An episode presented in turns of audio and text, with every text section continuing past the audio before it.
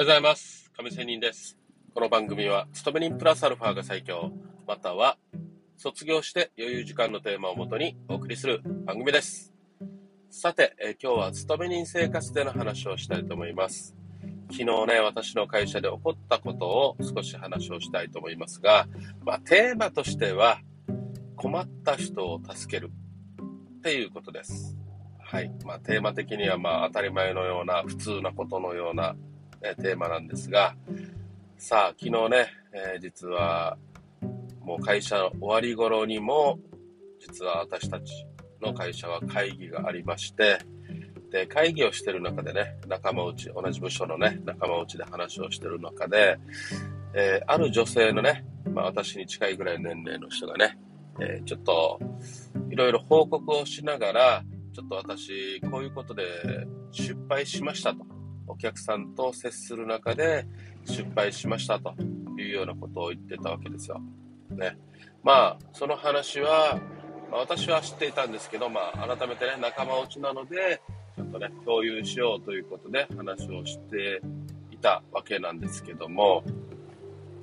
まあ、このね、年いつの年齢になっても、まあ、自分のね、非を認める。間違いは間違いというふうに、非を認めるということは、まあ、年齢だけではなくて、いろんなポジションがあると思います。会社によってね。うん、上司とかね、部下とかいろいろあると思いますが、まあ、そんなの関係なしに、やっぱりね、自分のミスはミスということで認めて、みんなの前に言えると言うということは、非常にいいことだよなっていうのがまず一つね。まあこれね、普通のようなこともあると思いますけど、結構言えない人いるじゃないですか。または、あの、その状況とかね、タイミングによってね、あの、言えないっていう時あるじゃないですか。状況というのは、例えばですよ、あの、人と誰か喧嘩してる時に、ああ、こいつだけに謝りたくないとかね、こいつがいる前だけでは自分の弱さを、弱みを見せたくないとかさ、あるじゃないですか。ね。まあそんな時とかね、タイミングね、うん。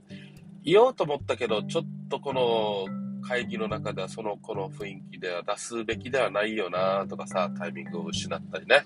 うん。思わずね、他のことを考えてきて、あ、言い損ねたとかさ、あるよね。うん。まあそういうタイミングもあると思いますが、まあそれでもね、とりあえずちゃんとね、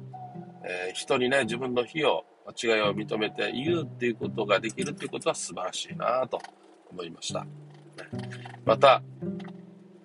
えー昨日のね、この会議の中でその女性は、まあいろいろね、ちょっと話は長かったんですけどね、やっぱりね、自分が悪いなと思ったからでしょうね。で、まあ私もね、少し、えー話をね、したら、またね、そのことも、その方は話をしてくれまして、またこれもみんなにね、共有したりということがあってね。うんで、まあ、今日のテーマもそうなんですけど、やっぱりね、まだ私はね、昨日のことをこれを考えてた時に、あもう少し、もっとって言いましょうか。この方に、まあ私なりのね、うん言えることがあったら言った、言ってあげたらよかったなとかね。まあ、別に何も言わなくてもいいから、いろいろ話を聞くとかね、愚痴を聞くとかさ、うん、はけ口になってあげてもよかったなっていうふうにね、も、もっとね、やればよかったっていうふうに思ったりしました。さっき言ったね、えータイミングもそうなんですけど、ちょっと私もね、他のことをいろいろね、えー考えていて、もう少しこの方のね、あの話の中に、ね、あの入っていけばよかったなっていうふうに反省するわけですよ。まあ、少しは私やったので、まあその方からね、少し反応もあって、まあ、ありがとうとかではないけども、まあ、ありがとうに近いね、あのー話をね、していってくれたので、ああ、少し良かったとかね、思ったりしたわけですよ。まあ、そんな感じにね、やっぱり人が困ってる時、失敗した時、ね、時にこそ、まあ、寄り添ったり、話を聞いたりね、したりすることって大事よなと改めて思いました。で、反面ね、これを考えた時に、人ってさ、絶好調の時にさ、いろいろまあ、同じようにね、助けたり寄り添ってあげても、やっぱり人って絶好調の時にあんまりありがたさ、感謝って感じないですよね。そう思いません？まあ、少なくとも申し訳ないです。私はそうですね。やっぱり自分がいいもんだから、ね、高揚していてね、気持ちが高ぶって、やっぱり人の、ね、えー、感謝とか忘れがちですよね。うん。まあ、それ考えたらオリンピック選手のね、金メダルを取った人のね、なんか発言とかをね、うん、まあ、常に意識してるんだろうな、とかね、まあ、あえてね、喋らないといけないよな、とかね、あえて喋るっていうのも大事なことですよね。まあでもね、基本的には、調子がいい時には人は忘れると。感謝を忘れると。で、寄り添ってあげてる人のことも案外気づけてないとかさ、あるじゃないですか。ね、また、あの、サポートしてあげたりね、そういう気持ちがある人も、まあ、絶好調の人をサポートしてあげるより、周りで困ってる人を探した方が、まあ逆にね、えー、感謝されたりするんじゃないですか。ね。まあ、感謝されたいがためにやるわけではないですけど、同じエネルギーを使うなら、やっぱり絶好調はね、の人は、何もほっといてもやっぱり絶好調なんでね、うまくいくわけですよ。やっぱりそれよりも、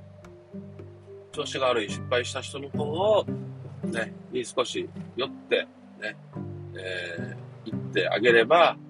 まあね、あの、いいんじゃないかというような話ですよ。まあ、これをね、いろいろこうやって話しながら私もね、うん、やっぱり、まあビジネスの基本もそうですよね。何か困ってる人のに対して、なんかやってあげると、お金がチャリンともらえるっていうのがビジネスですよね。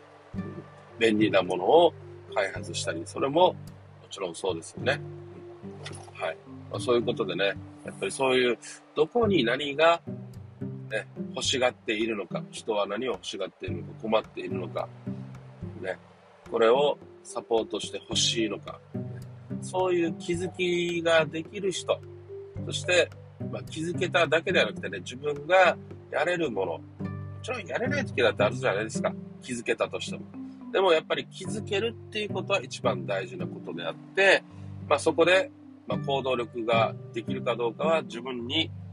ね、少しでもプラスになるようなことがあればやればいいし、